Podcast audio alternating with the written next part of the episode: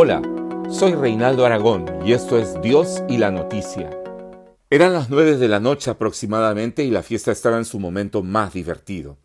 El licor y sustancias prohibidas circulaban sin ningún problema entre los más de 100 asistentes que disfrutaban del momento para el cual habían pagado en esta discoteca.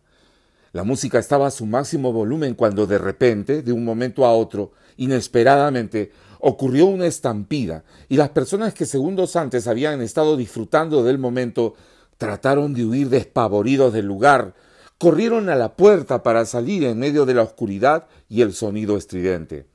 Como todos trataron de salir al mismo tiempo, fueron aplastados contra la única puerta de escape que se cerró inesperadamente y que no se pudo abrir, convirtiéndose para muchos en una trampa mortal.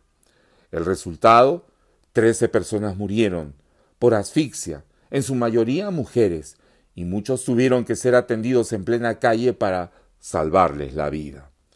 Esto ocurrió en una discoteca en el norte de Lima y la noticia es recogida por medios peruanos y extranjeros.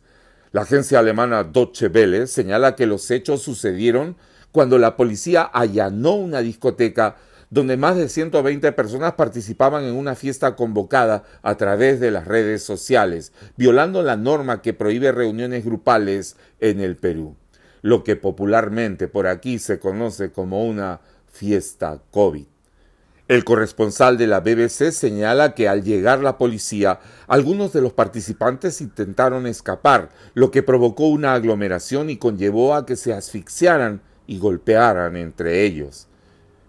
Las autoridades peruanas investigan sobre las responsabilidades de esta tragedia en la cual 13 personas perdieron la vida cuando minutos antes se estaban divirtiendo y no imaginaron jamás lo que iba a suceder perder la vida en el momento menos pensado.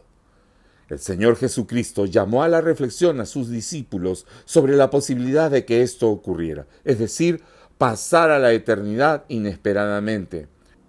Lo relata Lucas en el capítulo 20 de su Evangelio. Él escribe, Jesús también les refirió una parábola diciendo, la heredad de un hombre rico había producido mucho, y él pensaba dentro de sí diciendo, ¿qué haré? porque no tengo dónde guardar mis frutos. Y dijo, Esto haré. Derribaré mis graneros y los edificaré mayores, y allí guardaré todos mis frutos y mis bienes. Y diré a mi alma, Alma, muchos bienes tienes guardados para muchos años.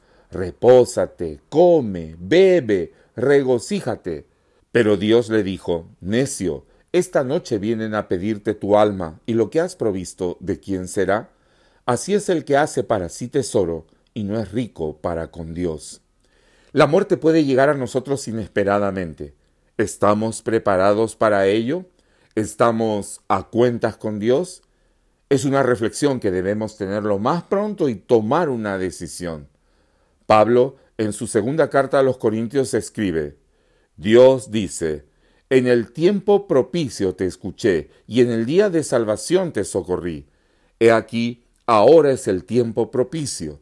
He aquí, ahora es el día de salvación. El futuro es incierto, pero hay una noticia de esperanza. Ahora es el día de salvación. Ha sido Dios y la noticia. Hasta la próxima.